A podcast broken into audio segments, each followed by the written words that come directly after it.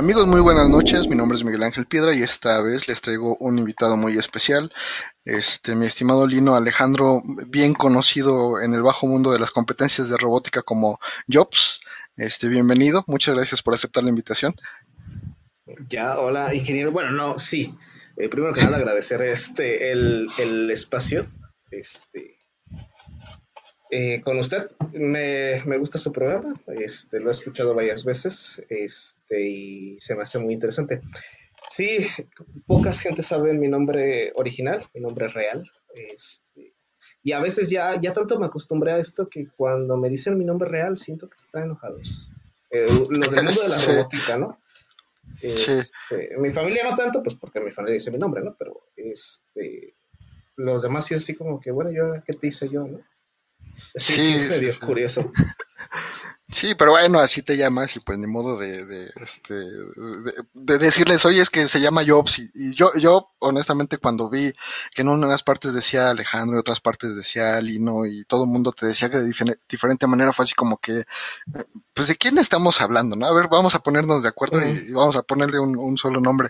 Y, y, bueno, como curiosidad mía, si nos quieres compartir de dónde sale Jobs, ya de la prepa. Este, ah, yo soy bien latoso. Eh, eh, yo siento que de, en la prepa y universidad les hice muchas cosas a los, a los maestros. Créame que me reprobaron por todas las cuestiones que pueden existir. Este, incluso en una vez hasta yo me auto me reprobé porque ya estaba en el Tec de Cuautla y este y mi computadora no agarraba el sistema del profe y estamos viendo justamente diseño mecánico en software. En pocas palabras, SolidWorks, ¿no? Y resulta que yo, ya desde la preparatoria yo era especialista en esto. Este, todavía no tenía un certificado tal cual, ¿no? Y le dije al profe, es que no me agarra el sistema, prefiero que presentar un examen al final, que ese examen eh, represente mi calificación. Y entonces me dijo el maestro, ¿quieres que te repruebe? Y dije, si así podemos solucionar esto, sí. Y fue lo que pasó al final de cuentas. Este, me, me, autorreprobé y al último presenté un examen y lo pasé. Entonces, justamente como era bien latoso, como soy bien, este, ay, ¿cómo le digo? A veces alegre. Inquieto, vamos a decirlo, ¿no? Sí, inquieto. Este, un maestro estaba diciendo, a ver, ¿quién quiere hacer esto? Y yo, yo, y, pero yo no me lo decía de juego, ¿no? Este, y el maestro empezaron, este, a ver otro, ¿no? A ver, ¿quién hacer esto? Yo. Y tantas veces dije yo, yo, yo, que me dijo, a ver, tú, Jobs, ya cállate. y de ahí viene, de ahí viene el, apodo, ¿no? Este, es curioso porque me han dado, me han dado reconocimientos a nombre de Jobs Martínez Robles, oficiales de TGNM, oficiales de las universidades a donde piso, este, sí me han dado reconocimientos a nombre de Jobs. Y le dije, oye, este, ¿no leíste el currículum que te mandé? Y me dicen, es que todos te dicen yo, si nomás sacamos tus apellidos de Facebook y así los metimos. Pues es que así estás en Facebook, entonces, este, digo, por la relación de trabajo que hemos tenido, pues yo sé que te llamas diferente, ¿no? Pero si alguien me preguntase, yo diría, ah, pues se llama Jobs, así, así, así lo conozco de toda la vida, entonces, este, pues así se ha de llamar, ¿no? Pero bueno, está interesante la, la historia. Este, eh, tengo entendido que eh, ya te has dedicado un poco a la industria, has estado ahí metido este, en, el diseño de, planos, en mantenimiento, este, ¿cómo, empezaste, digamos, cómo, cómo, cómo, conseguiste tu primer trabajo? Fue algo muy, uh, ¿cómo le digo? Muy triste. Este, y realmente esto viene de, de, una historia atrás, que sería muy breve. Eh, yo cuando salgo de la prepa quiero justamente estudiar también eh, en el Politécnico, en la UAP, en las, en las universidades más famosas, ¿no? más prestigiosas de México como cualquier persona. Y resulta que aplico el examen, por ejemplo, del Poli, se me hizo una cosa muy fácil. Dije, esto es un examen, porque no parece, ¿no? Este, y resulta que no quedo, ¿no? Entonces, de alguna manera sí me deprimí porque dije, pues, ¿qué onda, no? Hoy en día ya conozco el procedimiento, o sea, ya, ya, este, ya es otro tema, ¿no? Pero eh, a raíz de eso, mi mamá sacó una ficha desde antes en el TEC de Cuautla, que me queda como a siete minutos. Este, y yo entro al TEC de Cuautla, pero diciendo, ¿qué hago acá? O sea, ¿qué, ¿qué, estoy haciendo acá? Ni siquiera valoraba la escuela, porque yo iba en una prepa donde había una población estudiantil de 3.000 alumnos y el TEC de Cuautla en ese entonces tenía 700. Con decirle que una vez se metió un, este, como 10 vacas al TEC de Cuautla, porque se le escaparon a la persona que las andaba riendo y se metieron a la escuela, ¿no? Entonces sí decías, que estoy haciendo acá? ¿no? O sea, no valoraba eh, a la escuela tal cual. Este, justamente aplico el examen al TEC de Cuautla, no estudio porque pues, me vale gorro, dije, no, no voy a estudiar. Eh, y el examen estaba muy difícil, a comparación del del Poli, dije, ¿qué onda? O sea, está bien, bien, bien difícil. Quedo en el TEC de Cuautla porque en ese entonces eh, la escuela pues, era chiquita y creo que no se daba el lujo de rechazar gente. Quiero suponer eso. Sí. Este, y pasó el tiempo, pasaron unos años, pasaron unos años. Eh, y tuve la oportunidad de hacer residencias profesionales en National Instruments, en Continental, que de hecho antes estaba aquí en Cuautla, ya no está Continental. Eh, tenía este, así que un abanico de posibilidades. Y llegó un maestro y me dijo, oye, ¿por qué no te vas al CENIDAT? Y yo entre mi indecisión, o no sabía qué hacer, dije, ah, pues vamos a ver, ¿no? Vamos a probar lo que es la, eh, la investigación. Vamos a ver este, me llevan al CENIDET a Cuernavaca, que es el centro de investigación del TKNM. Y digamos que me gustó y no, no me gustó porque nada más se la pasan haciendo cuentas en papel y nunca veo nada físico productivo, honestamente. Sí. O sea, o sea, ellos todo era matemático y ya a la hora de la vendimia ya era así, no, pues es que no sabemos nada. Y por eso no pasaban los proyectos, ya cuando los querían incubar. Digo, eso ya lo aprendí después. Sí, sí, es que es eh, como que muy difícil, ¿no? Porque lo que hemos estado platicando todo el tiempo en persona y en todas en estas entrevistas es sale sí se avientan sus este sus investigaciones pero a lo mejor son de temas tan tan específicos que, que es difícil ponerlos en, en un mercado, ¿no? En el que tú digas, ah, esto sirve para la limpieza o para cosmético o para el COVID o para lo que sea. Entonces, solitos como que se aíslan y ya cuando bien lo dices, quieren una beca, este, bajar recursos del CONACIT, pues ya es así como que, pues, bueno, cuate, primero explícame esto, cómo se come y ya luego, este, me pides dinero, ¿no? Sí, y le digo, justamente me dice, no, pues es la maestría, ¿no? En ese tiempo el CENIDET ya no tenía mecatrónica, pero tenía mecánica y justamente diseño mecánico, cosa en la que me especializo. Realmente mi especialización es esa. Eh, pero me dice, necesitamos el título. Y pues lo necesitamos para dentro de seis meses.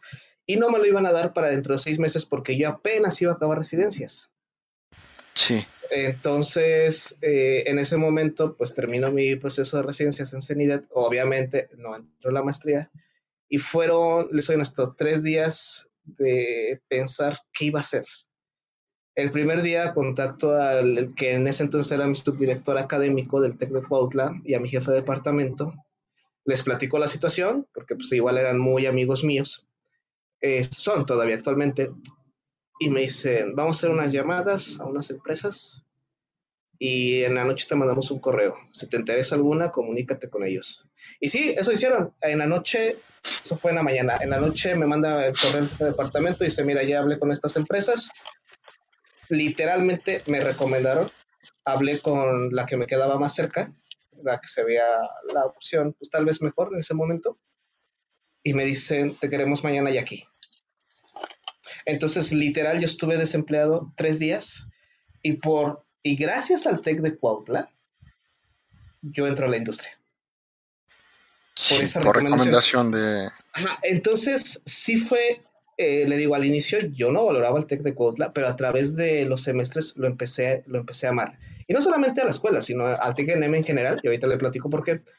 Este, pero literal, el que me mete a la industria por recomendación fue eh, el TEC de Cuautla.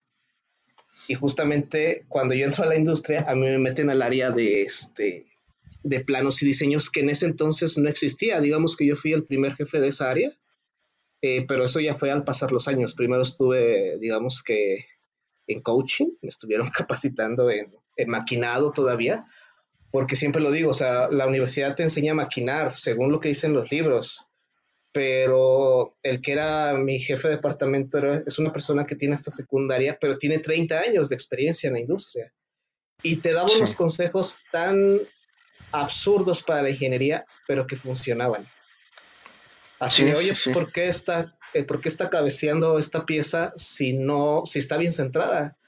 O ¿cómo le hago, no? Y me decía, hazle un ajuste moreliano. Y dije, chinga, ¿qué es eso? Y siempre me decía, ¿qué no te lo enseñaron en la universidad, niño? Y yo, no. Dice, pues dale unos madrazos y ya se ajusta. Entonces me enseñaron unas técnicas tan artesanales, pero que funcionan mejor que las que están en los libros. Sí, es que la experiencia en el campo directamente, así como tú dices, aunque la persona tenga secundaria o tenga primaria, pero si tiene ese nivel de experiencia y sigue trabajando en eso, pues este, como ingeniero no le puedes cerrar la puerta, ¿no? Lo, lo, más tonto que puedes hacer es hacerlos menos, porque pues ellos no traen título, pero traen una experiencia muy fuerte. Apenas vimos a, don César Queme, que este, que bueno, terminó el bachillerato que le decimos acá nosotros, pero pues él ha hecho instrumental médico, hace sus, este, sus equipos para reparar aparatos, o sea, tú lo ves y, y este es muy humilde, muy humilde, no en el sentido de pobre, ¿no? Porque aquí en México como que lo usamos mal esa palabra.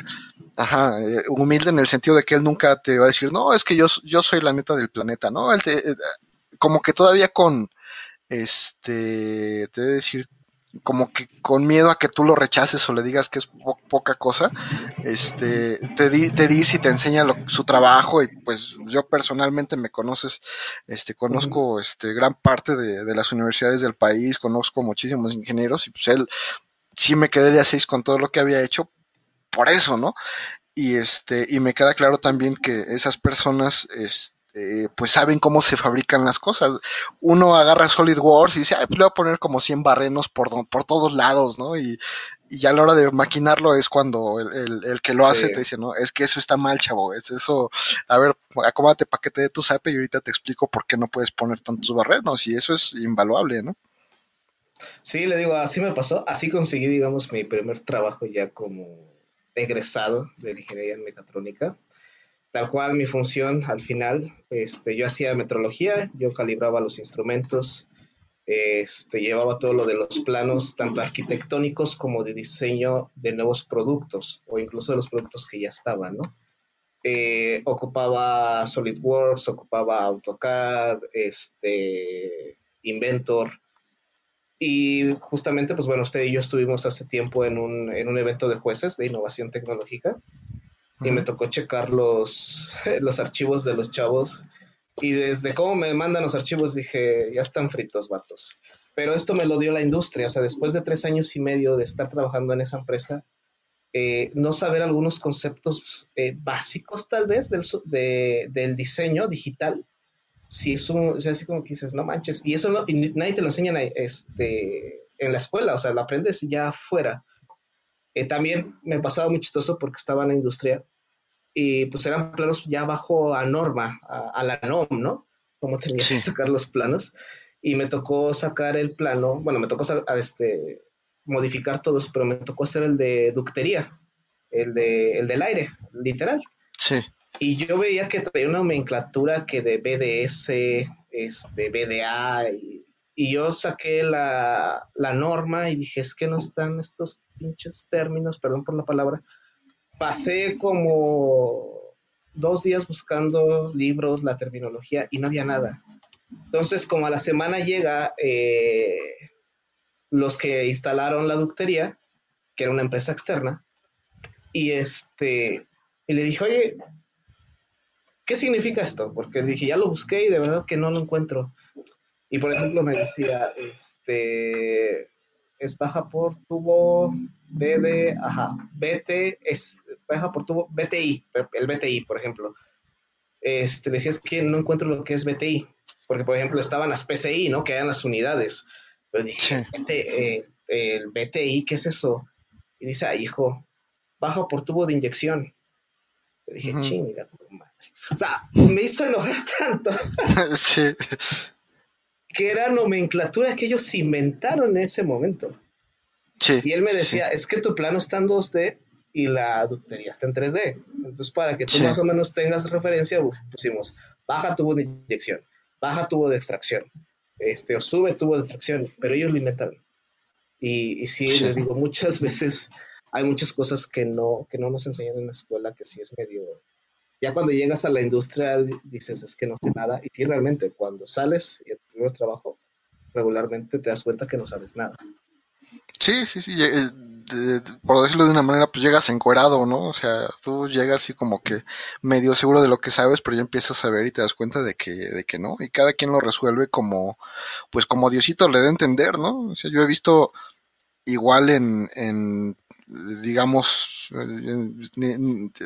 lugares que ni siquiera puedo decir por, por el nivel de, este, de secrecía que manejan, en el que tú sacas los aparatos y dices, o sea, neta, este tipo de equipo trae esto, o sea, lo hicieron así, no, no, no hay código de colores, no está nada marcado, en, en unos este el positivo es rojo y en otros el negativo es este eh, está al revés, y entonces cuando lo conectan, este, pues haces corto y así te quedas de, ¿en serio este tipo de equipos están así? Y sí, digo, así se hizo en México y, así lo, este, pues lo están manejando, ¿no? Mira, antes de que, de que se nos, se nos junten, este Rogelio Flores te manda a saludar, este, saludos al tío Jobs, aquí lo, lo pongo.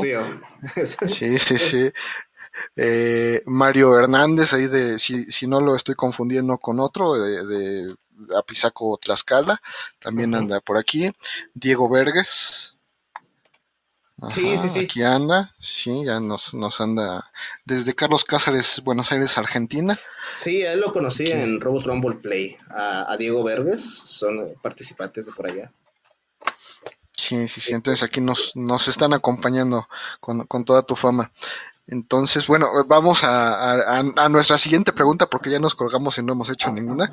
Este, ya nos dijiste de qué institución vienes, del tecnológico de, de Cuautla, que yo lo conozco, me parece como que uno de los más pequeños que, que hay, ¿no? Si no mal recuerdo, está Chirris. Bueno, cuando usted fue, de hecho, eh, el evento que se organizó, lo orga... yo estaba dentro de la organización. Uy, hace un montón de años allá por el tal vez 2011, 2012, no recuerdo. Más o menos. En ese momento el TEC de Cuautla tenía hasta el edificio F. Ahorita creo que está en el K, en el L, no, desconozco. Realmente este, empezaron a construir hacia arriba y la verdad un montón de flojera con el calor, subir hacia arriba. Entonces, este, literal, subir hacia arriba. Entonces, literal, mm, subir da un montón de flojera. Este, y desde la pandemia, pues no me acuerdo, ¿no? Creo que ahorita están construyendo el estadio. Entonces, ahorita el Tec de Cuautla ya creció mucho, mucho. Este, pero en ese momento, para el del 2011, que me acuerdo, lo invitamos al evento de CIRTEC. Sí, era un congreso. Ajá, era un congreso y después cambió el nombre a Robotrónica. Sí. Este, pero por ahí lo invitamos. De hecho, fue mi asesor quien le llevó la invitación a, a ustedes hace muchos, hace muchos años. Sí, sí, sí, ya, ya, tiene, pero sí, yo recuerdo que era un tecnológico chiquito, no había estacionamiento, este, estaba, estaba complicado. No me quejo porque pues, he recorrido todos, pero sí fue de los que, híjole, está pequeñito y hace un calor, uno de esos calores, este, salvajes y horribles. Pero bueno, es, es, es eso. ¿De, ¿De, qué carrera eres, este, Inge? Pues soy ingeniero en mecatrónica. Ingeniero en mecatrónica. Perfecto. Ya, eh, ya medio nos platicaste, pero platícanos primero de qué pensaste que se trataba tu carrera y después si realmente se trataba de eso. Bueno, como le, le platicaba, este, cuando yo iba a la prepa, yo tengo la carrera técnica en mecánica industrial, este, tornifresor, todo eso. Nos, en la prepa nos llevan al Senat, allá en Tláhuac, si es que no, si es que estoy bien, que ahí está el Senat. Sí, en Tláhuac, el Centro Nacional de Actualización Docente, que es donde este capacitan a los chavos, bueno, a los profesores, donde hacen su maestría, ¿no? Eh, sí, sí, lo, ubico. Eh, Alguna vez me corrieron de ese lugar. Ah, ya. no, este, yo como actualmente ya no soy docente oficialmente, este, entonces yo no puedo entrar, ¿no? Eh, pero sí, nos llevan al Senado y nos enseñan unos humanoides, nos enseñan SolidWorks. Yo todavía no llevaba SolidWorks en ese entonces. Este, los NCs, ¿no? Porque nosotros ocupamos convencional y yo dije, uff, la, la, maravilla del mundo. Entonces yo me regresé enamorado de la mecatrónica, aunque, me soy honesto, no fue mi primera elección. Este, es otra historia. Entonces, ya, ya les platiqué, entro al TEC de Cuautla, este, pues yo con la perspectiva, ¿no? De que iba a ser robots, de que iba a maquinar, como maquinaba en la preparatoria, este, aprender de electrónica y, de programación, ¿no? Que realmente esas expectativas sí las llenó el TEC de Cuautla. En la mejor versión que pudo dar, pero lo hizo. Este, justamente dentro de un taller de robótica que lo da un peruano, traen un peruano a dar un taller de robótica al TEC de Cuautla de hecho, apenas subí una foto de ese robot. Bien arcaico, con una pila de 12 volts de Steren, con un proto. Todavía tengo el proto encima con el PIC, porque lo hicimos con PIC. De hecho, en mis tiempos todavía no existía bien Arduino. Este, y me tocó todo en PIC. Este, y bien, bien, bien, este, ahora sí que bien amateur el robotcito, ¿no? Y ya después eh, estábamos hablando del sexenio de Felipe Calderón, cuando Felipe mete, le mete BEX a las universidades, porque honestamente eso pasó. Este, y yo me meto al mundo de BEX. Y ya es ahí cuando empiezo a ser participante. Y ya por el 2012 nos cambiamos de BEX a la robótica de competencia a través de eventos muy antañeros que no existen, como es el Sumo War, que estaba ya en la Este, y pues varios eventitos. Y es ahí cuando yo lo conozco a usted. Tal vez usted no se acuerda, pero yo sí, porque tengo una memoria ahí media, este, media buena en, en, las caras, ¿no? Entonces, eh, realmente les digo, sí eran mis expectativas, porque eso me enseñó el Senat en ese momento. Sí. Y el TEC trató de este, incentivar la carrera porque yo fui la segunda generación de mecatrónica. Entonces, digamos que era el boom y, si nosotros queríamos ir a, Guadalajara a un evento, ah, váyanse, todo pagado, váyanse usted. Entonces sí nos impulsaron de esa manera y digamos que de ese lado sí llenó las expectativas eh, la escuela. Muy bien. Adelante, adelante. No, no, no, digo, en cuestión sí, eso, sí, sí, sí. No, el Senat de es un lugar que es muy conocido para los profesores de bachillerato del, del CONALEP y de, de, GETIS y todo eso, porque ahí los capacitan.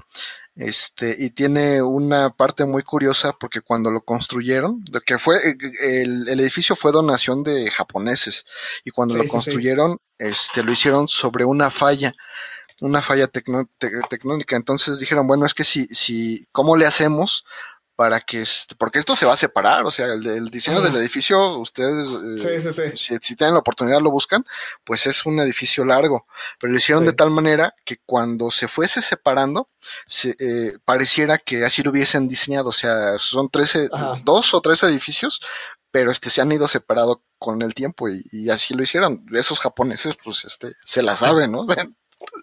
se la saben y se la rifan. Sí, sí, sí. Nuestra siguiente pregunta. Este, bueno, de, hecho ya lo comentamos, si fue suficiente el conocimiento que recibiste en la escuela, ¿no? Pero este, eh, para encontrar trabajo rápidamente o tuviste que capacitarte en otras cosas. Más o menos lo, mencionamos, pero. Sí, más o menos, pero eh, tal vez es, un, es uno de los puntos positivos de participar en los concursos de robótica.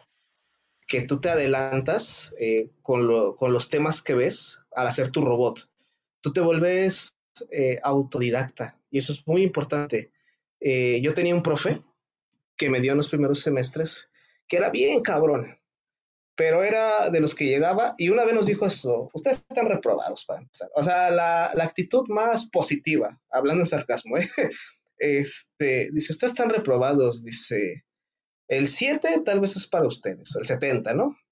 El 80 para los genios de este salón, el 90 para mí y el 100 es para Dios. Por eso nos dijo todo, a todos. Nos dijo que nos iba a repetir. Sí, sí, sí. Entonces, él nos, si tú le, entendís, le entendías a su forma de ser de este maestro, él lo que trataba de hacer es que te hacía autodidacta. Era de los maestros que llegaba la primera semana, se desaparecía todo el semestre y llegaba a la última a reprobar y a hacer examen, ¿no? Eh, pero él decía, si, si tienen dudas, búsquenme y con gusto les ayudo. ¿Cuál es el asunto? Que tú llegabas y decías, ay, profe, es que no puedo con esta ecuación. Ajá, ¿qué has hecho? No, nada, es que con simple, con simple verla no la entiendo. Ah, pues, ¿sabes qué? Eh, es que ya, ya me cuesta tan trabajo decir groserías en vivo, ¿no? Pues decía, no, pues este, vete por allá y investigale tantito. Era muy diferente que tú llegaras, mira, maestro, tengo esta ecuación, esta integral, ya le hice esto, esto, esto, esto, y no me sale. ¿Qué le hacemos? Ah, mira, le vas a hacer así, así, así y queda. Eso es lo que quería el maestro. Y afortunadamente me tocaron eh, algunos maestros con esas metodologías que eran muy exigentes. Hoy en día esos maestros, lastimosamente, algunos ya fallecieron del TEC de Cuautla, otros ya se jubilaron, pero me tocaron ahora sí que la crema innata de, de lo que eran las ingenierías allá. Eh, y a través de la robótica de competencia eh, me hace ser más autodidacta. Entonces, digamos que sí tienes que tener, eh, no te tienes que quedar con lo que el maestro te explica, sino que tienes que seguir este, estudiándole y aprendiendo cosas nuevas. Yo siempre se los he dicho a los chavos, que es un error garrafal que ustedes egresen de universidad y se metan de profes de universidad, porque no sabes nada. Y no sé si usted conozca este tipo de, eh, o chicos que, que, hagan esto, pero yo sí conozco varios que dices, güey, ¿cómo estás dando clases si, si, no, si no eres un ingeniero activo? Solamente deja de eso, ¿no? O sea, te, voy a dar la razón con un argumento todavía más grande. Sabes que Finlandia es el país con la mejor educación del mundo, por lo menos así nos le están vendiendo. Nosotros nos reunimos con eh, parte de la Asociación Finlandesa de Mecatrónica hace un par de años y este lo que nos dijeron fue, saben que tenemos un problema porque nuestros eh, docentes eh, salen sí estudian la maestría, estudian el doctorado y terminando el doctorado o postdoctorado se regresan a la docencia, pero no tienen nada de experiencia eh, profesional. Entonces eso ahorita estamos bien, pero ya vimos que en el futuro eso se nos va a regresar y se va a convertir en un problema muy grande. Entonces, este, sí, tienes toda la razón del mundo, y estoy hablando del mundo entero, no nada más de México, de que eso es lo que está pasando, de que, este, pues los chavos terminan y entran a la docencia por la razón que quieran, pero se saltan esa parte, ¿no? De así como que vamos a salir al mundo a, a la industria que nos exploten un poquito y si no nos gusta, pues nos regresamos, ¿no? Y, pero no es así de, ay, no, está muy feo en la industria, pues mejor busco una placita de, de medio tiempo de profe y ya con eso me conformo. Y, y, tienes toda la razón, está, está mal porque los profes más, los mejores, tú me lo dirás, este, son los que en algún momento tocar, pusieron el pie en la industria y se regresaron y eso te lo, te lo eh, pasan como de profesor estudiante, ¿no? Sí, sí, digo, me pasó con los profes. Incluso ahora sí que es la primera vez que lo digo en vivo. Esto es tal vez un poco personal. Este, todavía no lo voy a efectuar. Pero ahorita, bueno, hace un mes metí mis papeles para hacer la maestría en diseño mecánico justamente, en diseño de productos, de hecho se llama la maestría en la Universidad de Barcelona. Pero lo primero que me dijeron es, ¿eres ingeniero activo, sí o no? Porque si eres ingeniero inactivo, que solamente egresaste y estudiaste otra maestría o te metiste de docente, no vas a entrar. Sí. Chéquense lo que me están diciendo. Entonces, les mando el currículum y me dicen, ah, y ya me hacen una entrevista justamente, pero de diseño, ya cuestiones técnicas. Y me dicen, ah, entonces ya nos dimos cuenta que sí, que sí estás activo. Y con acento español porque se escucha más payaso, ¿no? Sí, sí, sí. De hecho, ahí me puse a imitar porque, este, le digo, la ingeniera Andrea no estaba y me puse a imitar cómo hablaba el tío y me decía, oiga, usted ingeniero Lino. ¿Y qué piensa acerca de el, envío de formatos en formato STEP? A la madre, ya le empecé a explicar y me dice, antes este güey sabe, ¿no? Entonces, este, digamos que ahorita tengo otras prioridades. Tengo otras prioridades porque queremos comprar más máquinas y queremos acabar este, un salón que todavía no terminamos de construir. Y dije, no, creo que la maestría va a dejar, o sea, no me afecta realmente eh, hacerla o no hacerla. Sí, pues es, bueno, a mi gusto es más como reto personal, ¿no? Eh, un reto personal que, pues, te puede ayudar a abrir otras puertas. Yo no lo veo mal, digo, si lo haces, felicidades, y si no, también felicidades. Eh, al final de, de, cuentas, pues la lucha ahí se está haciendo. Mira, te manda a saludar este Ramón Hernández este, de Las Chuapas, que, que, nuestro amigo Muto que conocemos hace tiempo, y nos comenta, uy, hace años que estudiante, que estudiaste, ya no hay de esos maestros, lástima, ahorita les dices eso y se sienten mal. Pues, pues sí. Sí, sí, sí, sí, me ha tocado ver chingos chamacos. Este, sí, Ramón, bueno, usted dice que hace calor en Postla, ¿y qué traen las chuapas? No, las chuapas es, bueno, pero les he de decir, en Hermosillo se las ganan, ¿eh? Hermosillo ah, es... Hermosillo y Mexicali es, mortal, ahí sí, No, no, no, no, no, no hay comparación. Pero este, eh, en cuanto a eso, nota, este, mi estimado Jobs, Ramón, que nos estás escuchando, yo lo que siempre digo, y, no me dejarás mentir que tú que, que, me has escuchado en varias conferencias, es que yo siempre le digo a los chavos que no hay mejores profesores porque no hay mejores estudiantes. El estudiante es el que, el que obliga al profesor a que este, dé mejores clases, a que se capacite, a que, este, a que se esfuerce más. Porque si el profe llega y el chavo, pues, se da cuenta que no trae ganas, que no va a cooperar, que le pide algo y no se mueve, pues obviamente el profe entra en su es mejor para él, bueno, es más cómodo para él agarrar y decir, bueno, es más, ya no haga nada, los paso a todos o los repruebo a todos. O sea, para él es exactamente lo mismo hacer eso, o los paso los repruebo, o vamos a echar volados y, y con eso lo decidimos, a realmente, bueno, vamos a dar una clase de, de a de veras. Este, obviamente, pues el, el estudiante es el que obliga, ¿no? pero ahorita estamos en una temporada muy difícil, de por sí era difícil, y ya con la pandemia pues, se, se, ha complicado todavía más. No, no hemos sido lo suficientemente, no sé si inteligentes o, o, este, o no le hemos buscado lo suficiente como para terminar de enamorar al chavo con, con las materias o este, o no sé, hay algo por ahí que no hemos hecho para que las cosas con los estudiantes funcionen. Pero bueno, esperemos en primera que acabe la pandemia y en segunda pues que podamos regresar y ya este, valoren a sus profesores, ¿no? Pero este, no sé, hay, que ver qué es lo que sigue con todo esto. Sí, sí. No, si la, siguiente pregunta, sí, sí, la, siguiente. no, yo también, yo, yo también. aquí nos aventamos tres horas. Este, ¿qué tan importante consideras el promedio escolar? Mm, pues creo que la mayoría se lo va a decir, no es importante. Eh, yo siento que es más importante la actitud de, de, de las personas eh, y creo que, eh, bueno, a mí, a mí en lo personal también, aparte de la actitud, no me interesa mucho la apariencia. Y creo que mi forma de ser, y usted me conoce desde hace muchos años, creo que mis rastas lo dicen. Eh, si yo traigo rastas, una es porque yo desde niño, desde muy niño las quise tener, porque me gusta el heavy metal. una vez me dije, me preguntaron, oye, este, ¿tú qué eres? Y yo dije, metalero. Y me dijeron, ¿metes metales? Dije, sí, también, a través de Mechatronics CDM, ¿no? Pero eso es otra cosa, ¿no? Eh, a mí las apariencias no me importan, lo que me importa es lo, cómo es la persona por dentro este, y sobre todo, pues, aparte los conocimientos, ¿no? Eh, me daba mucha risa antes porque mi mamá estaba en contra de que yo tuviera rastas y ella, ella tiene el doctorado, de hecho, ella sí es doctora, este, que realmente eh, sé que es muy difícil, pero bueno, ella tiene su doctorado. Y una vez me dice que llega su maestro del doctorado y era un rastoso. Entonces, poco a poco le, eh, la vida y también yo traté de convencerla de que eh, las apariencias no importan, siempre y cuando eh, lo que importa es lo que está en tu cerebro, ¿no? Y cómo te desenvuelves. Este, he conocido a chavos, tengo incluso alumnos que son pésimos en la escuela, pero ponlos a maquinar, ponlos a hacer algo manual y son unos genios. Tienen una habilidad impresionante, pero tal vez lo suyo no es, hacerlo en papel. Sí.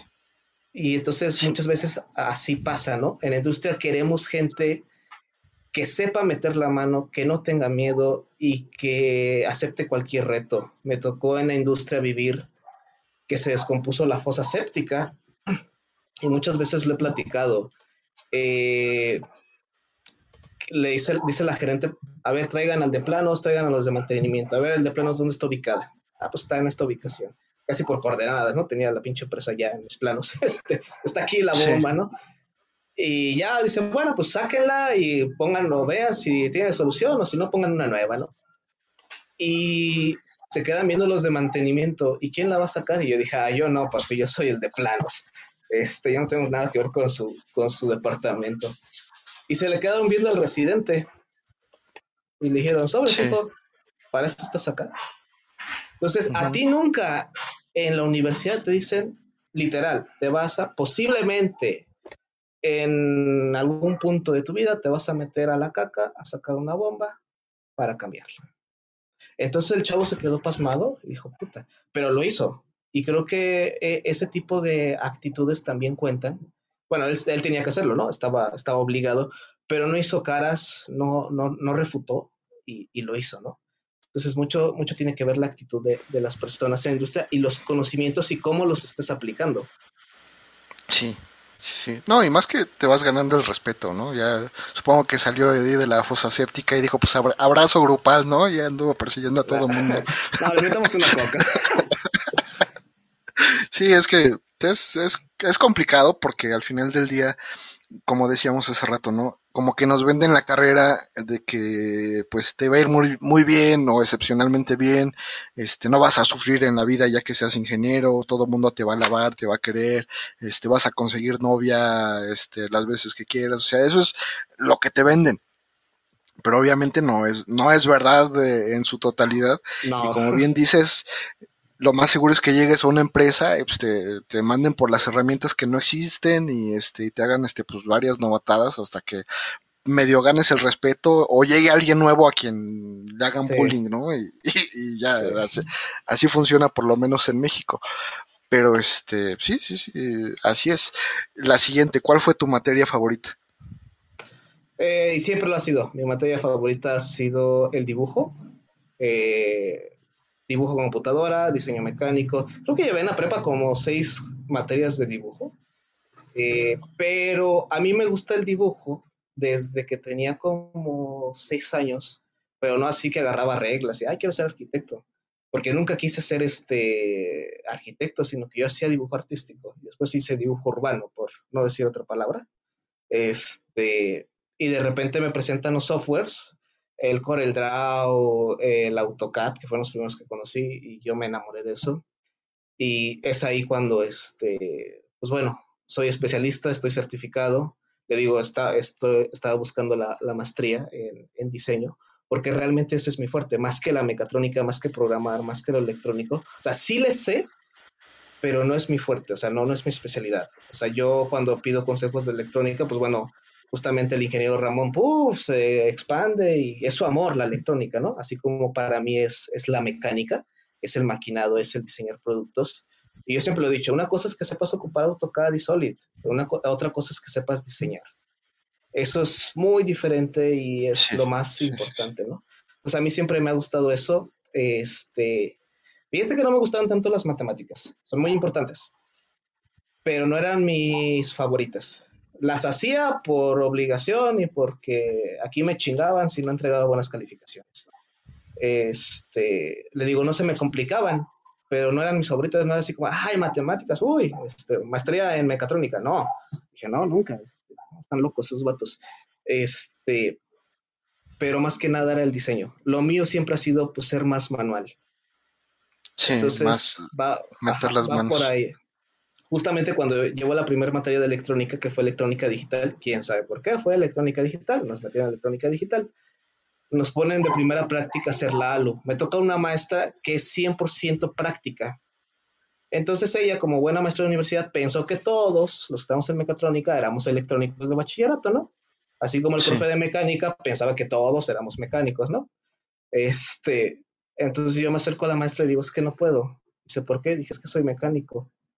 Ay, entonces ya habla con todo el grupo, ¿no? Eh, le entrego la práctica y le digo, es que no me sale, o sea, ya, ya hice la conexión de todo, pero no me sale. Y me dice, eres mecánico, ¿verdad? Dije, sí. ¿Cómo resuelven los problemas en mecánica? Dije, cuando estoy maquinando porque hay un ruidito, como en los carros. Y me dice, es lo mismo en electrónica. Entonces yo agarré el pinche proto y dije, no, no mames, perdón, por la palabra dije, no, no mames, esto no suena, maestra. y me dice, no, no es tan literal. Entonces ya me empezó a explicar y dije, ah, ya. Entonces, este, le digo, eh, siempre ha sido, para mí, la mecánica, este, el dibujo, mi materia favorita, pero siempre me ha gustado las materias que tienen que hacer algo, no tanto estar fundamentando en papel y ecuaciones matemáticas. No, no, no ya sí está chingón del modelo matemático, lo sabemos hacer, pero ahora hay que hacerlo para ver si jala, ¿no? Ya físicamente. Y justamente a mí me invita el TEC de Cuautla a dar clases, no me acuerdo en qué año, este, pero me invita al TEC y dice, oye, ¿sabes qué? Los chavos están un poquito mal académicamente, vente, te invitamos al TEC a que des clases, ¿no? te vas a llevar las materias prácticas, porque sabemos que tú eres bueno en eso. Digo, el TEC me tiene muy bien identificado y hay un, pues hay este, una estimación mutua, ¿no? Este, aunque bien dicen que también uno puede, uno no, uno no puede ser profeta. No es profeta en su tierra. Exactamente, y sí pasa, ¿eh? ¿eh? Tanto hay algunos que me aman como hay otros que me odian, y no sé, no entiendo por qué, ¿no? Si de ahí salí. Este, entonces me invitan a dar clases al TEC de Cloudley, me dicen, vas a llevar las, las materias prácticas porque es lo que me falta los chavos, ¿no? Este, y lo único que yo les dije es, ok, te acepto el puesto, pero yo no me corto las rastas, si quieres. Si no, pues ahí búscate quien te lo haga, ¿no? Y aceptaron, o sea, le digo, por esa, o sea, llegamos a ese acuerdo, pero siempre para mí han sido las materias prácticas realmente al 100%, mis materias favoritas. Bueno, eh, ahí ya dijiste la contraparte, ¿no? Y las que no te gustaban, pues eran las que necesitabas un, un toque de, de, inspiración para este, resolverlas, ¿no? O sea, las, las matemáticas este, teóricas. De hecho, yo considero que no las, eh, a mi gusto también son como que complicadas y, difíciles de entender, no porque realmente lo sean, sino porque no tienes una forma de casar eso que estás haciendo en papel con algo físico. O sea, yo entendí eh, la, la, reactancia inductiva y la reactancia capacitiva hasta que me puse a quemar capacitores e inductores. Sí. Y es entonces cuando dices, ay, sí, cierto, sí, a ver, ahora sí saca la ecuación, ponla, sí, sí, sí, no, pues tiene toda la razón. Sí, sí, le digo que afortunadamente, afortunadamente ya lo puedo decir, en aquellos entonces, cuando era estudiante, no lo consideraba afortunado, pero hoy sí, afortunadamente, a mí me enseñan electrónica de potencia y electrónica básica, pero con integrales, aplicando ahora sí que el cálculo, cálculo realmente en la electrónica. Y si no nos salía en el, este, ahora sí que físicamente no salían los mismos resultados que en el papel, no nos, no nos calificaba el profe. Y a veces teníamos que cambiar el capacitor 10 veces del mismo valor y del mismo, este, literal, del mismo valor, por el mismo voltaje, este, 10 veces para que nos diera el valor de la ecuación. ¿Y por qué pasaba esto? Porque nunca consideramos las tolerancias. Sí. Entonces le digo, afortunadamente sí agradezco eso porque me hicieron sufrir y hoy sí valoro todo eso porque sí hoy me sirve para diseñar algunas cosas incluso en electrónica. Sí, sí, sí, y es, es padre, ya si, si, te lo enseñaron de esa manera, pues es como que la mejor forma de que digas, a ver, esta es la ecuación, así debe funcionar, y este, que lo veas físicamente. Ahorita no sé si te has dado cuenta que con los simuladores hay un problema muy grande, porque hay cosas en los simuladores que funcionan que en la vida real no. Que de repente dicen, ah, es que este, es que en el simulador no conecté ni BSC ni tierra y funcionaba así de, sí, chavo, pero necesita sus 5 volts para que funcione. No, es que en el simulador no le puse el cristal, pero a ver, ¿se lo deshabilitaste en los fusibles? No, pues no, pues hay que hacerlo. Y, y, y nos estamos metiendo en un problema este, muy grande porque ahorita en este, en este punto tan específico de, la pandemia, muchos chavos han hecho pura electrónica de simulador. Sí. El profe, si tiene, o sea, no porque quieran, sino porque así les tocó. Tienen que simular que lo, lo, este, que lo arman y el profe tiene que simular que funciona y, pues ahí le ponen su calificación, ¿no? Pero de eso a que lo puedan traspasar del simulador a la vida real, pues se van a enfrentar a muchos problemas, este, pues muy, muy complicados que, que, van a pegar, van a pegar en, en dos, tres años a los que salgan a la vida real, ¿no? Sí, claramente. La siguiente, las matemáticas ya dijimos que son muy importantes, ¿no? Esa, pregunta nos la, nos la pasamos. ¿Qué tan importante es la ortografía y la, la gramática? La, la, dramática. La gramática. Bueno, eh, yo le voy a ser honesto, siempre este, me gusta autoexhibirme.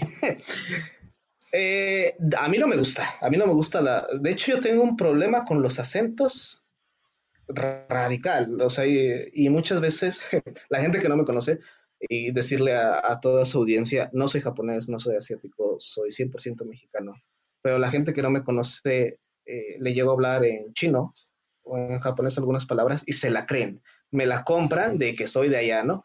Entonces, cuando les digo, te voy a, te voy a redactar un documento, pero eh, es que mi idioma no es el español, güey, entonces eh, no, me digas de los acentos, ¿no? Pero realmente tengo un problema radical con los acentos yo. Eh, pero es muy importante la ortografía, la gramática y sobre todo saber redactar. Eh, muchos piensan que, por ejemplo, yo soy la cara de Rumble, pero logísticamente y administrativamente es la ingeniera Andrea.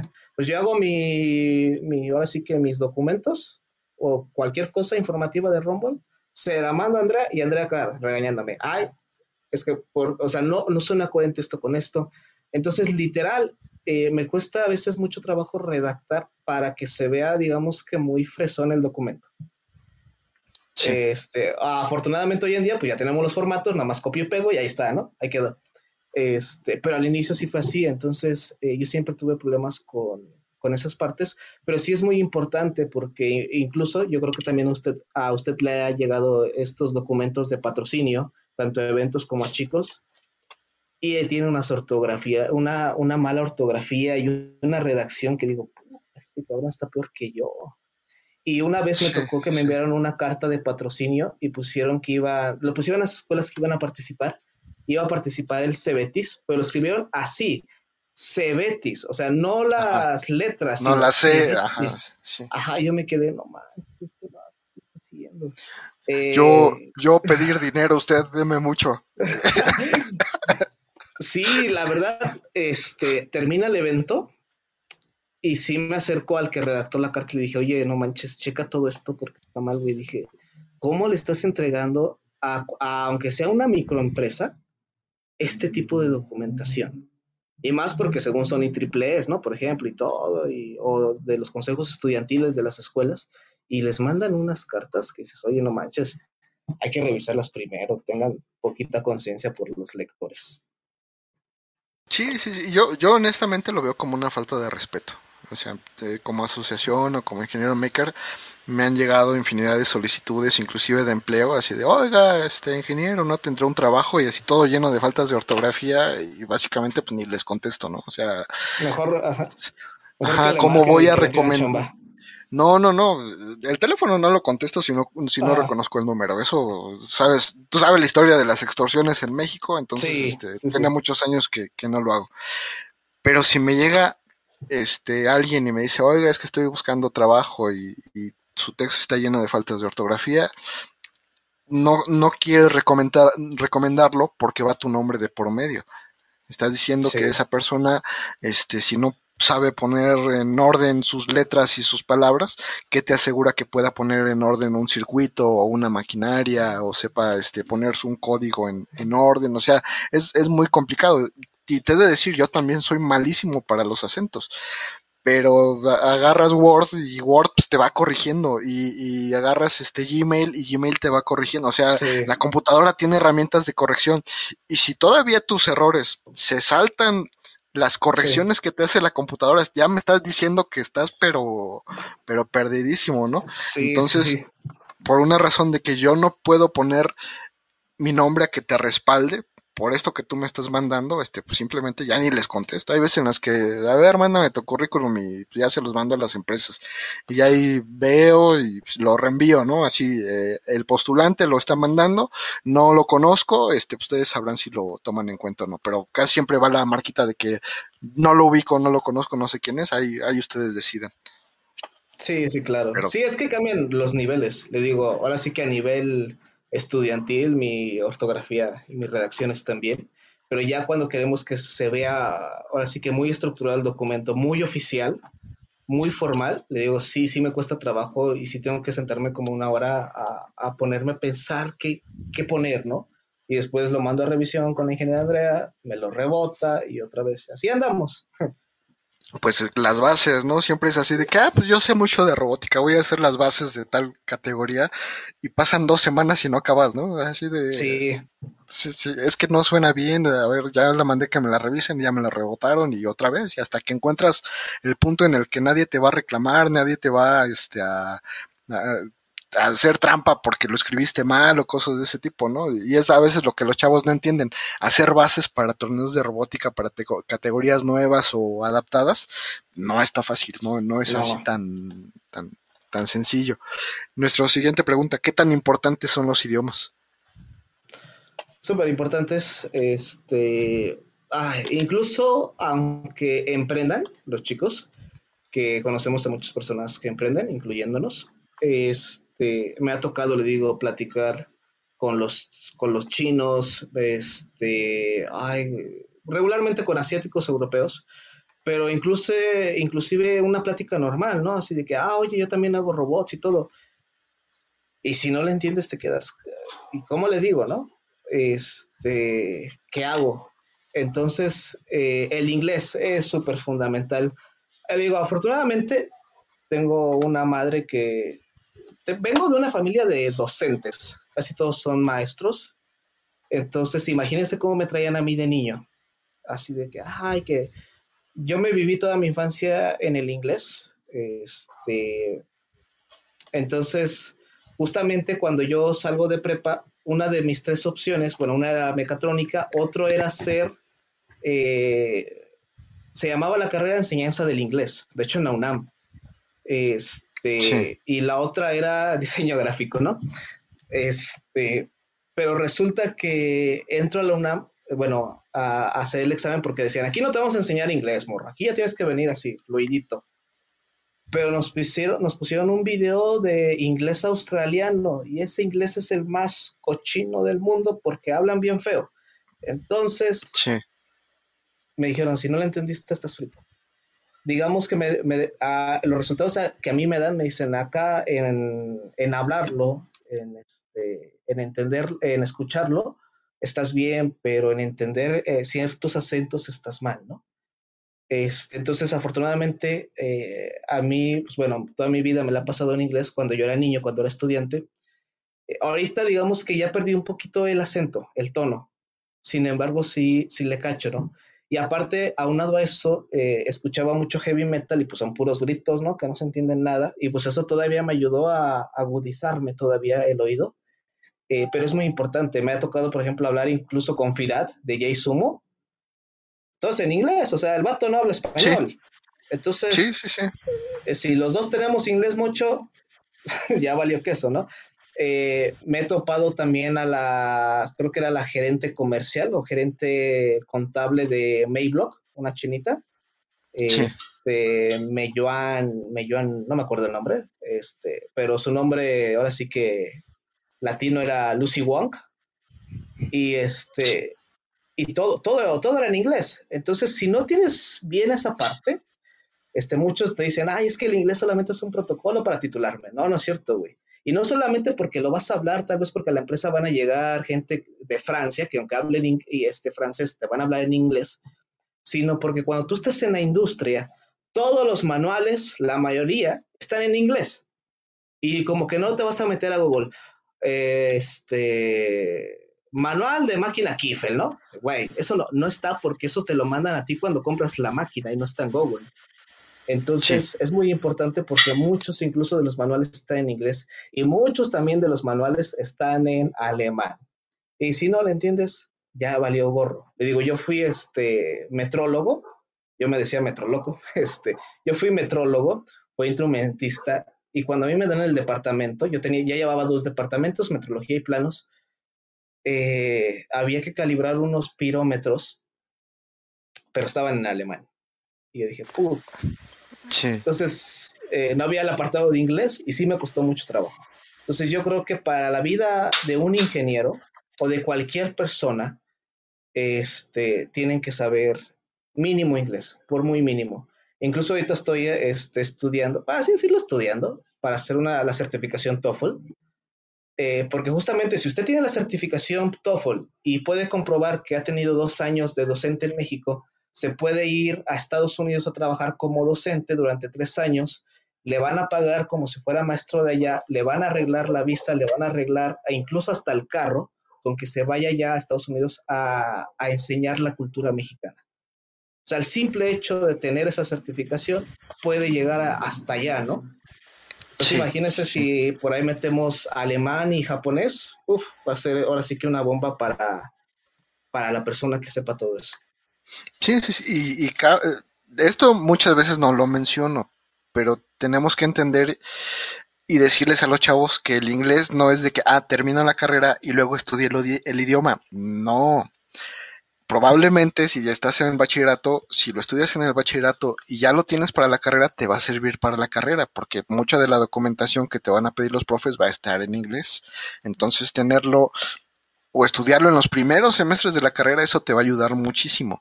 Y si lo estudias en los primeros semestres de la carrera, entonces los, eh, los otros semestres te van a permitir estudiar el otro idioma. Eso es como que lo que de repente, honestamente, se me ha pasado, porque no es de que, ay, eh, termino la carrera y ya me pongo a estudiar inglés. No, no, no, no, no, no esa parte, es a la vez, o inclusive, este, si tienes la oportunidad antes de que entres a la carrera. Ya si llegas con el inglés a la carrera, tus tus cuates van a andar sufriendo porque no entienden los manuales y tú con una mano en la cintura vas a abrirlo y vas a decir, ah, aquí está la información, no, no se preocupen aquí, aquí yo lo resuelvo sin problema. Sí, sí le digo. Entonces.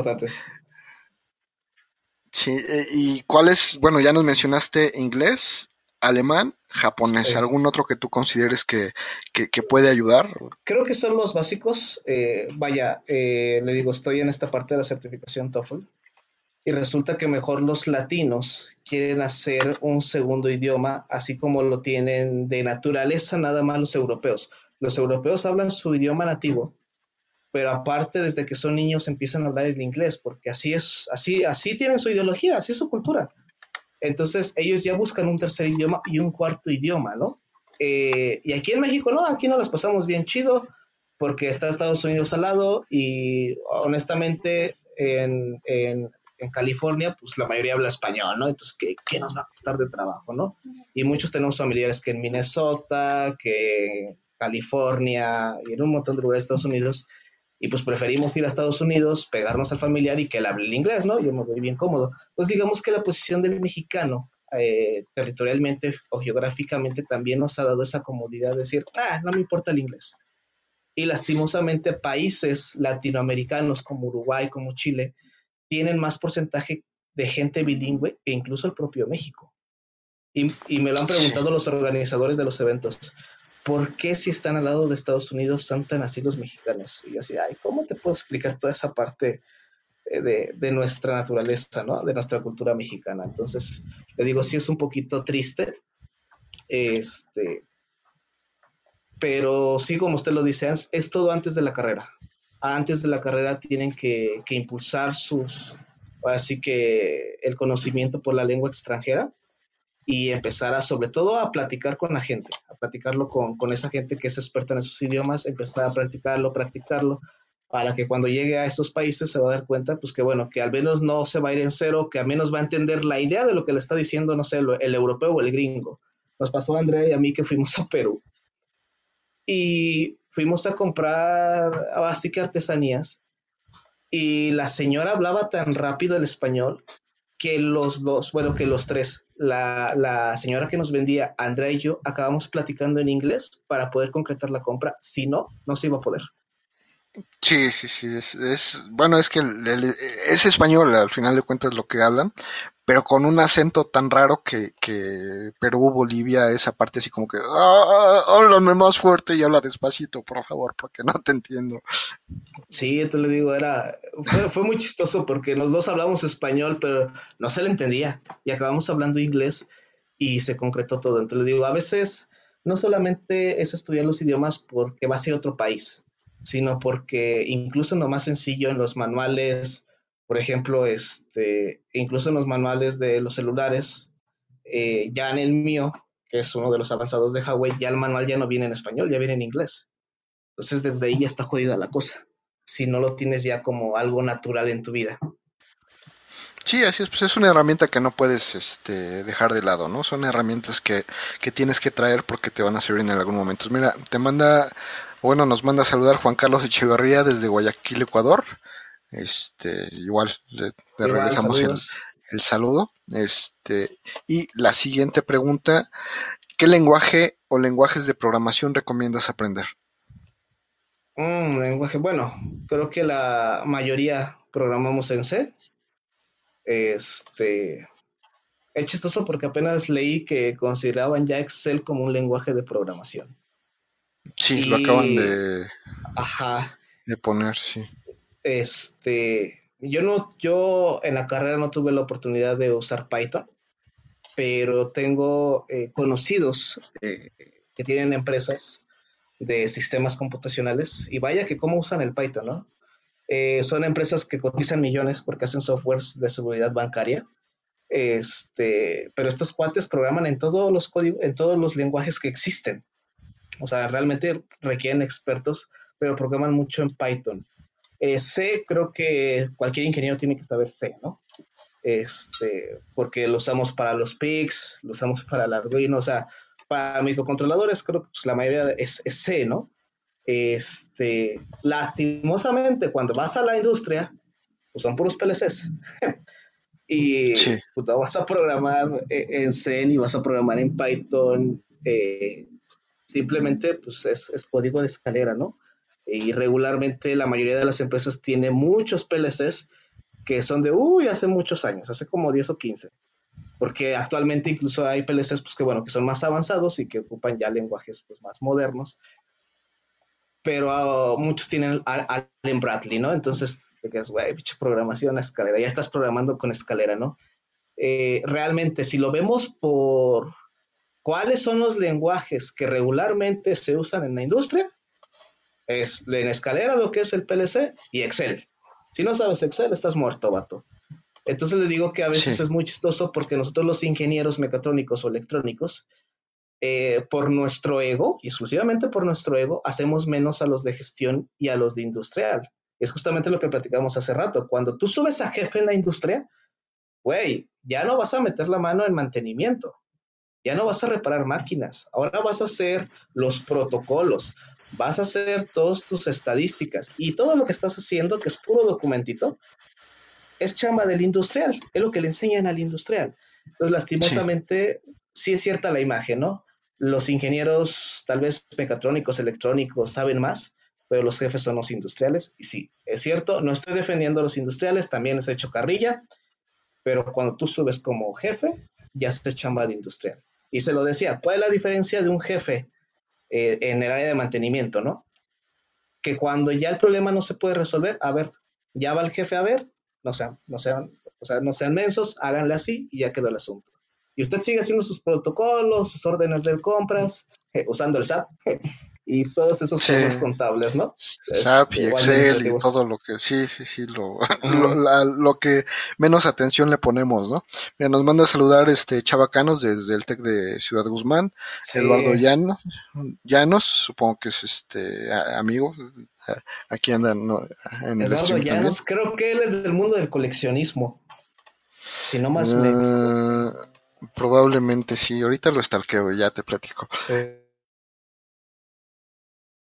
¿Qué es lo que consideras más importante para ingresar a la vida laboral? Ya, bueno, ya se lo había platicado, es la actitud.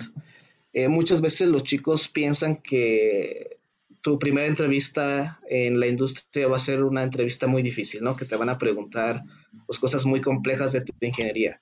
Cuando yo renuncio a la empresa donde estaba trabajando, y recalco, renuncio porque yo ya no podía estar a la vez en Robot Rumble, antes Mechatronics CDM, y en esa empresa. Ya no podía, o sea, me tenía que dividir en dos y ya no era suficiente, ya era mucho el estrés, ya me sentía mal, ya, ya estaba engordando y ya tenía que dejar por salud mía, ¿no? Y pues tuve que, retirarme para, ir a, a, literal a trabajar lo mío. Y me dicen, bueno, ya te vas a ir, pero necesito que elijas a la persona que se va a quedar. Y me llegan muchos chicos a entrevistas y yo les, yo les, yo les pregunté lo más básico. Dije, a ver, dime la diferencia entre un pie de rey y un vernier. La pregunta es muy tonta, pero de verdad, ingeniero, que no sabían algunos cuál era la diferencia. Y me explicaban un montón de cosas. Dije, cabrón, ¿de dónde la sacaste? Este, porque no tiene A ver, pasa, ¿no? Pasa, pasa eso que estás fumando, porque para estar en el mismo asunto, sí. Este. O, una. ¿Cuál es la diferencia entre un termopar y un termocople? Y me sacaban. Ah, que uno es tipo K y el otro tipo J. Le dije, no, güey, uno está en inglés, el otro en español. Nada más te los dije mal. Y le digo, eran preguntas tan sencillas y yo le decía, mira, no te sientas mal. Te hice estas preguntas porque si no puedes contestar esto, lo que te va a exigir la gerente todavía es más complejo y te vas a estresar y a la semana vas a renunciar. Dije, entonces, este, les preguntaba cuántas milésimas tiene una pulgada y me la pasaban a centímetros o a milímetros. Y yo dije, güey, ¿cuántas milésimas tiene una pulgada? Y 2.50. No, man, dije, no. El nombre te lo está diciendo, si no lo sabes, el nombre te lo está diciendo. Y de verdad que he hecho esa pregunta en varios estados de la República y no me la contestan luego, luego. Este, como que te agarra la pregunta capciosa, ¿no? Entonces, este, por ahí elegía, elegía un chavo que tenía la actitud de siempre, de siempre aprender, de que el chavo no estaba en su nube, que obviamente sabía lo básico, este, y sobre todo esa, esa humildad de querer aprender más, de siempre saber que va a haber alguien más arriba de ti, ¿no? Y es así pasa en todo, en todas las cosas que tú hagas. Siempre va a haber alguien mejor que tú, a la vez que siempre va, va así, hacia arriba, hacia arriba. O sea, no, no, puedo, no podemos decir que uno, que uno es, es, fregón en algo, ¿no? Que yo soy el mejor del mundo, porque no es cierto. Siempre va a haber alguien que es mejor que tú. Y yo creo que siempre tener esa actitud positiva de ser humilde, de querer aprender más y de, este, de ser trabajador, creo que es la parte más importante para entrar a la industria. Sí, y nota que, que en ningún momento dijiste, tienen que saber tal o cual cosa. Muchas veces, y siempre lo digo, es más importante ser capacitable que este, ser capacitado, ¿no? Eh, sí. ¿Por qué? Porque a veces eh, si ya vas capacitado según tú y, y, realmente no sabes lo que estás presumiendo, entonces ahí es cuando pierdes el respeto de, de, la gente a la que quieres convencer y eso es lo peor que te puede pasar. Es más fácil llegar y decir, ¿saben qué? Yo vengo aquí a aprender, a, traigo lo que me enseñaron en la escuela, pero pues vengo con tal humildad a que me enseñen a aprender todo lo que pueda y aportar lo que, lo que pueda también, ¿no? Sí, yo les decía muchos a, mis alumnos, yo vi sus currículums de mis alumnos de universidad que, que egresan y decía, ponían en su currículum, sé ensamblador. Y dije, güey, ¿sí sabes ensamblador? Dice, es que lo vimos. Dije, ¿pero lo sabes? ¿Lo dominas? No. Dije, entonces, ¿para qué lo pones? Dije, no pongan en su currículum softwares que no saben dominar. Porque cuando lo ven en la empresa, ah, no manches, sabe ensamblador, sabe C, sabe AutoCAD, SolidWorks, sabe de todo. Y cuando llegas no sabes nada. Dije, simplemente vas a hacer ahora sí que el ridículo ante todos. Entonces siempre les daba ese consejo a, toda la gente que se me acerca a los chicos, de, oye, checa mi currículum. Y les pregunto, oye, ¿sabes todo esto realmente? Porque se ve como que muy chido tu currículum, pero ¿realmente lo sabes? Entonces ahí cuando, digamos que les ayudo a, trabajar un, un, poquito la parte del currículum. Sí, sí, sí, es, es muy complicado, ¿no? Y a veces como que uno presume, el ensamblador es algo que, que nos da por presumir, ¿no? Pero una cosa es ensamblador para PIX y otra es para 8051 y otra es para Z80 y otra es para este STM 32 para los ARM, entonces este decir es muy presuntuoso decirlo y quedas muy mal. Y tienes toda la razón. Mira, nos manda a saludar también eh, Jonathan Reyes, él eh, pone aquí saludos de la casa de Hot Wheels. este, este aquí nos está acompañando. Nuestra siguiente pregunta. Todos tenemos un top que pensamos que sería el mejor trabajo o empleo en nuestra carrera. ¿Cuál es el tuyo, sea real o ficticio? Eh, cambia, cambia por las etapas en las que vivo, pero mi top cuando yo salgo de la prepa y quiero entrar a la, a la universidad, yo siempre decía, yo quiero ir a, a West Coast Custom. No sé si ubique la empresa. Este, la que arregla los coches, ¿no? la, que arregla los coches en California. Pero o cheque el trabajo que hacen. Hacen diseño, diseño mecánico, hacen pintura, la parte electrónica, la parte de modificar los carros. esos güeyes son unos super ingenieros. Y aparte me gustaba el concepto de que tuviera tatuajes y rastas y todo eso, ¿no? Se me hacía muy, muy, muy chido. Este, yo siempre quería, quería trabajar en West Coast Customs. Este, alguna vez también se me entró eh, el interés por trabajar en Hot Wheels, pero no en la fábrica, no de ingeniero de calidad ni nada de eso, sino el que diseña los carritos. Actualmente Hot Wheels los diseña primero en este, por ejemplo, en NXT, y de ahí lo mandan a impresión en resina no en filamento, sino en resina, hacen el modelo del carrito en resina y ya mandan a hacer el molde. Entonces, este, digamos que para mí, para mí, para mí siempre el top eran las empresas que hacen algo, pues algo muy, muy padre, ¿no? Como que muy llamativo. Este, algo que siempre se vea impregnado en cualquier lugar, en cualquier tienda comercial, en cualquier lugar. Eso, eso realmente me gustaba. Le digo, hoy, hoy la ingeniera Andrea este, trabaja en Sangoban y cualquier lugar que vaya de México va a ver el logo de Sangoban yo creo que en cualquier lugar del mundo. Entonces a mí me gustaba mucho la idea de trabajar en West Coast Costume, en Hot Wheels, pero en la parte de diseño actualmente. Y también eh, tenía la idea de trabajar en los diseñadores de las montañas rusas, en los, en los parques de diversiones. Eso, eso realmente, pues, el nivel de matemáticas que le tienes que meter a eso, el análisis de elemento finito está bien cabrón y realmente ahí es donde me gustaría realmente elaborar, ¿no? Si, si hubiera tenido esa oportunidad. Sí, no, pues al final de cuentas como que dejar huella, ¿no?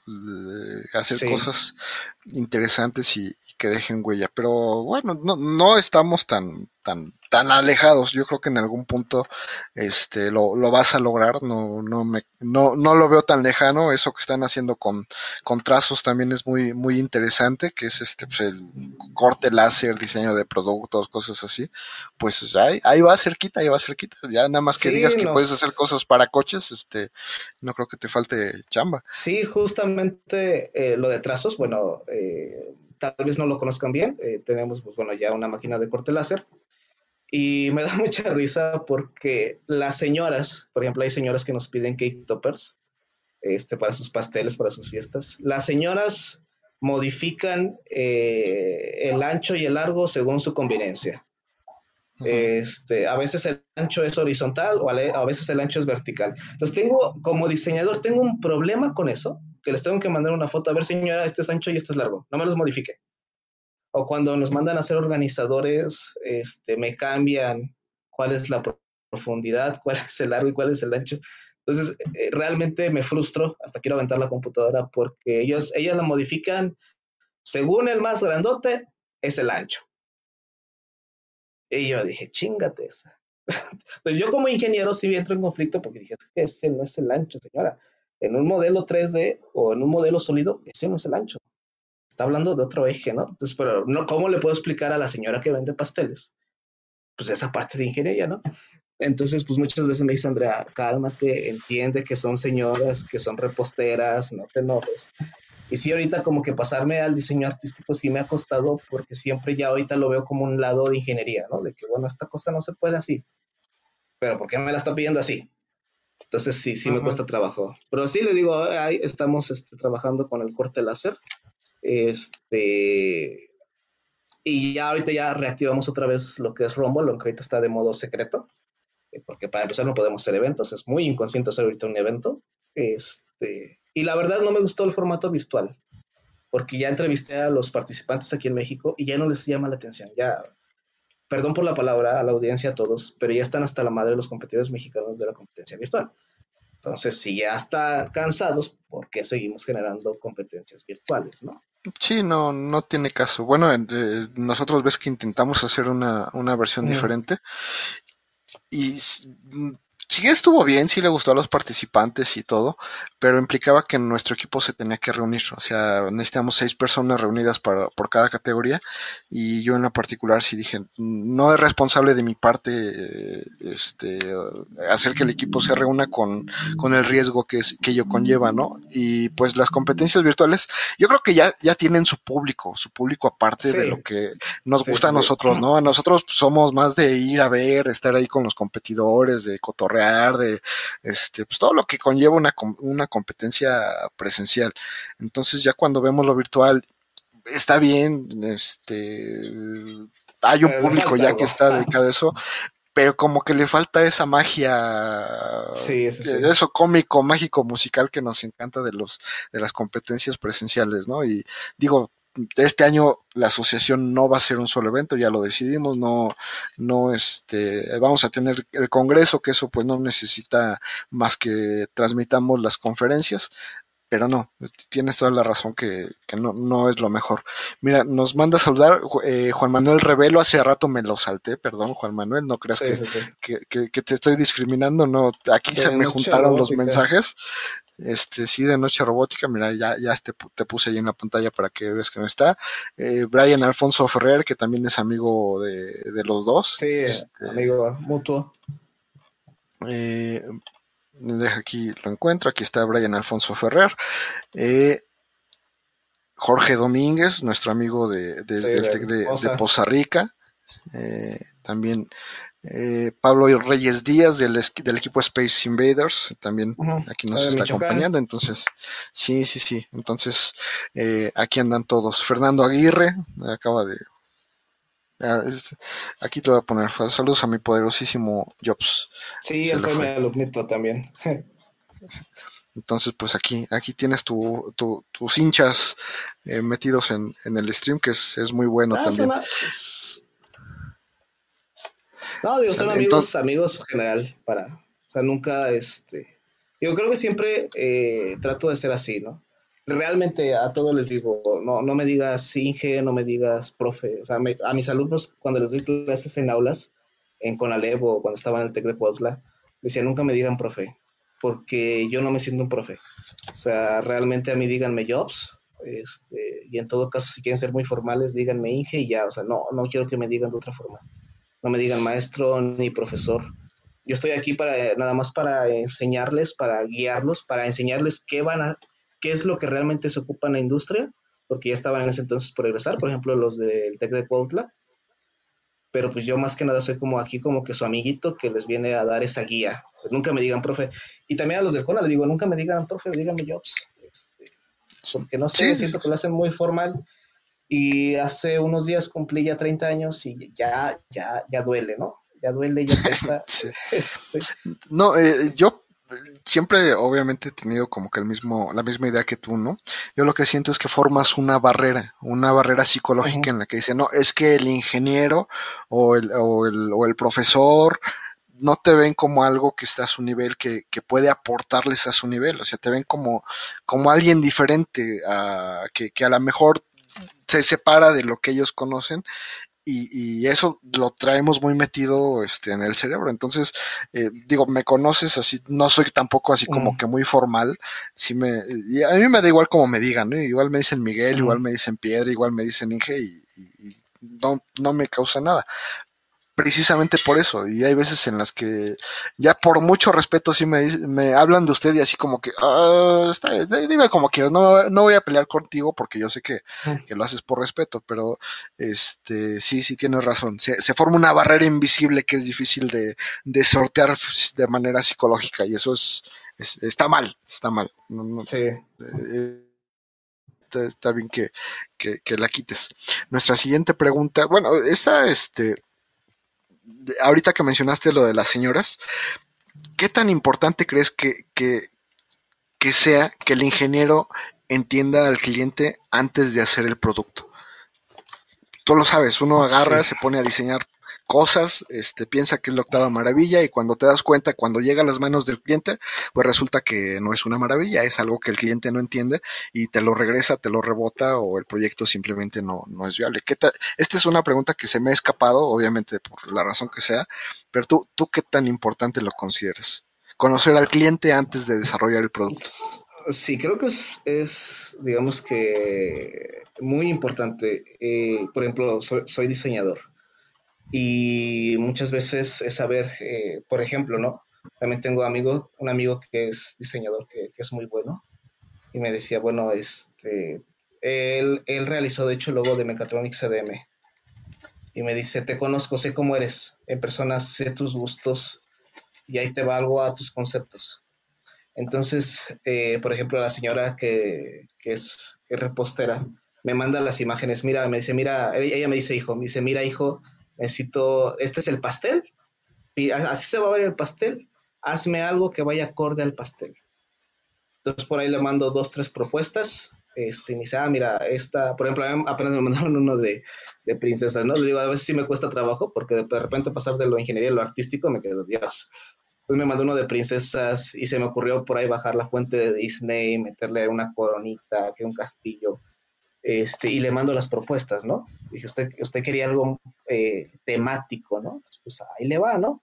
Eh, para mí estas son las temáticas, pero yo siempre les hago como dos o tres propuestas que no sean muy complejas.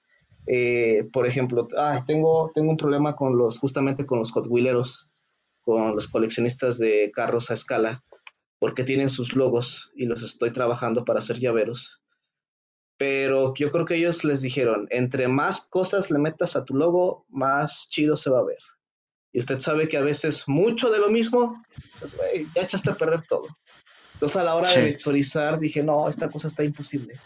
Está imposible. Este, por eso los logos, ¿no? De la asociación, de Rombo, los logos de los eventos de robótica, digamos que son como que muy sencillos.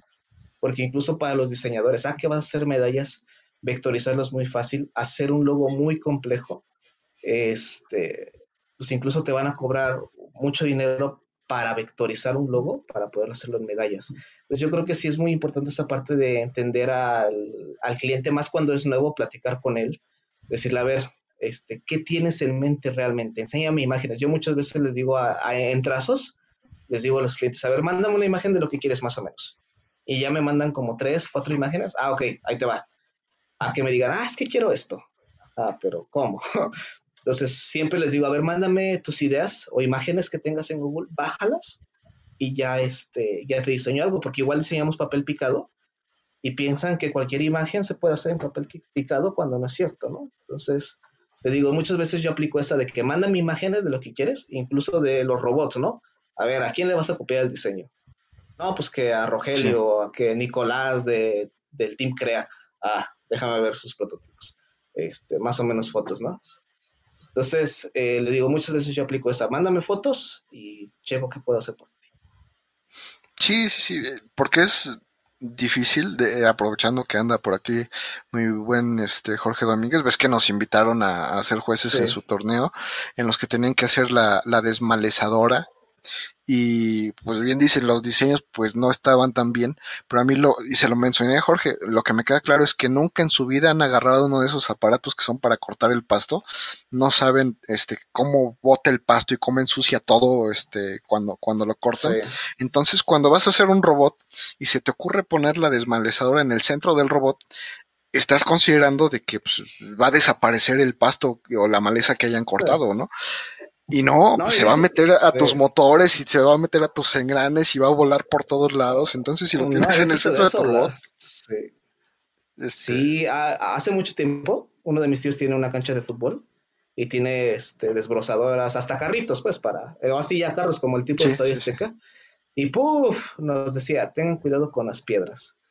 Eh, literal, porque ahora sí que con las hélices, con las, no sé si decirles propelas, no sé si sea el término correcto, este, pues van a votar y te pueden fregar el motor. Y estos chicos justamente del concurso no consideraron ese hecho. Ellos decían, ah, sí, las piedras, no hay piedras, o sea, el, el terreno es plano. Y, y, justamente también le esa parte y dije, Dios, creo que no, justamente como dice, creo que nunca han experimentado esa parte. Sí, y digo, no está mal, pero si te piden un proyecto, pues te tienes que acercar, ¿no?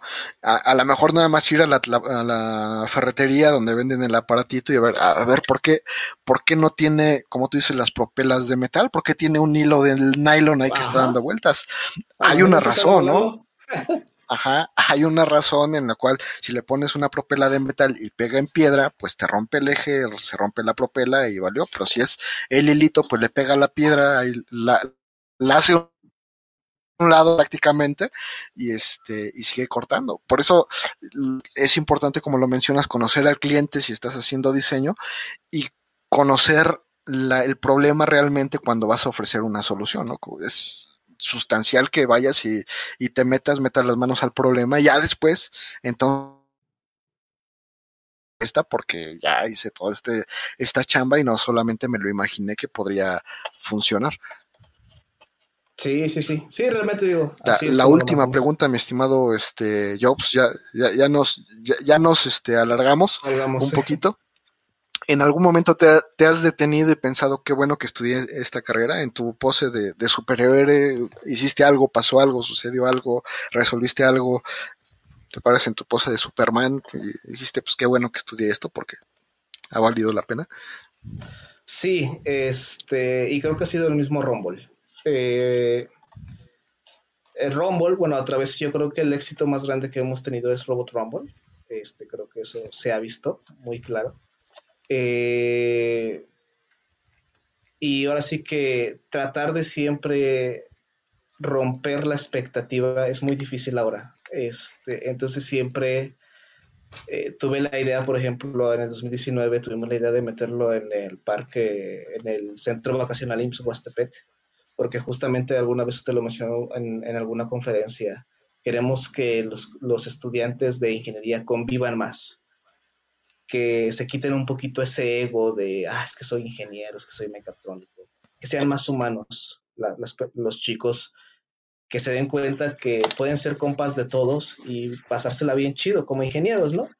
Entonces, este, romper, romper todas las, ahora sí que sacar el evento de una escuela y meterlo a un centro vacacional donde tú podías incluso llevar una chela en tu mano en cualquier hora, porque para eso está diseñado el centro vacacional en Huastepec, creo que fue un reto muy grande. Este, y siempre, digamos que eh, no sé qué hacer con Rumble para dejar la, versión anterior en el olvido y digan, ah, es que estuvo más chida esta versión.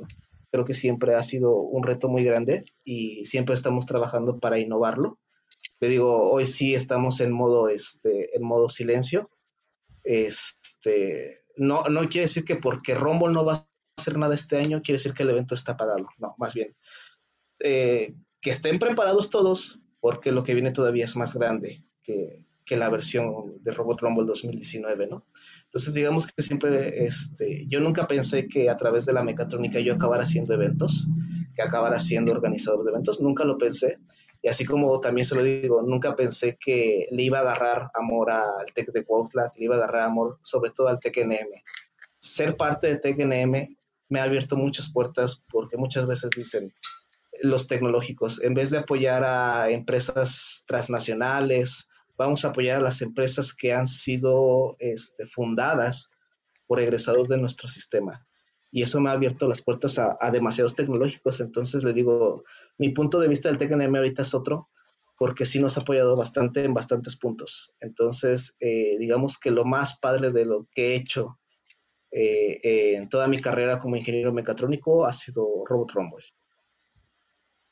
Pues qué, bueno, obviamente me ha tocado ver este la, evolución de nosotros sí nos dolió mucho que no se hiciera en Chignahuapan el, el año pasado porque ya estábamos así como que preparados, dijimos, ah, pues vamos, vamos a ir, vamos a ir por las esferas, vamos a hacer todo lo que lo que este lo que esperábamos, pero pues a todos se nos llevó el año pasado, ¿no? Pero yo creo que ha sido ha sido bueno el evento, lo han ido mejorando hemos intercambiado este ahí opiniones y, yo creo que hemos tomado lo mejor de cada evento es lo que lo que terminamos haciendo.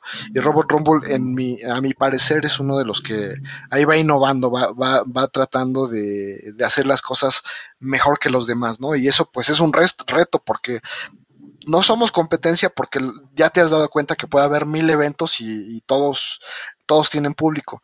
Pero siempre es así de ah porque él sí pudo hacer eso y yo no, ¿no? O sea, yo, yo también quiero, a mí también me gusta hacer eso y este, y te he de decir que, que me gusta tu evento las veces que he ido, este, pues me, me ha gustado, me he quedado muy, muy bien, muy conforme, entonces, este, yo te felicito, te digo, sí, sí, lo que estás haciendo, te confirmo que está bien y yo, yo espero con ansias ver la siguiente versión, a ver qué, qué nos espera. No, no sé con la asociación cómo, cómo nos vaya, porque pues tú sabes que es una asociación que son muchísimas personas, ahí ya son muchas personas tomando decisiones, pero este, en mi caso, mientras dependa de mí, pues igual le, echaré ganas con los eventos, ¿no?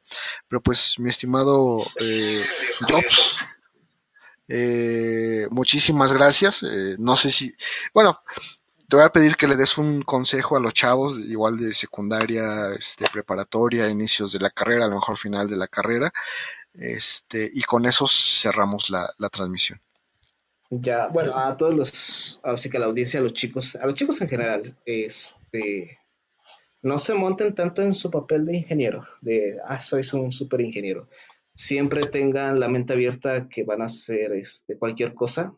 No echen saco roto si llevan las materias de administración en la escuela, siendo ingenieros que llevan las materias de contabilidad y mucho menos los idiomas. No lo hagan. Créanme que si su escuela les metió como ingenieros una materia de administración es por algo y valórenla muy bien porque después cuando, por ejemplo, quieran emprender, van a tener que pagar un contador porque ustedes no saben hacer las cosas, ¿no? Entonces, siempre, siempre tengan esa disponibilidad de aprender lo que sea. Y de verdad que es muy padre decir, ah, es que se hace robots.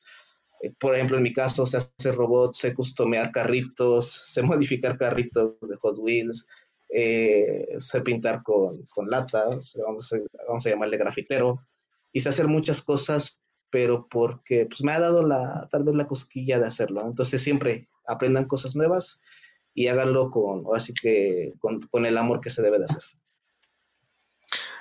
pues de nuevo muchísimas gracias. Es un gusto tener que tener este tener que aquí tenerte aquí, saber que estás bien, saber que este pues, aquí seguimos todos este los cuates de la banda a pesar de, todo y pues esperemos eh, encontrarnos pronto, ¿no? En tu evento, en el mío, en el que llegue o en el en el que sea primero, pues ahí andaremos de metiches. Muchísimas gracias, este Jobs, muchísimas gracias amigos por acompañarnos y nos vemos en la siguiente edición. Hasta luego.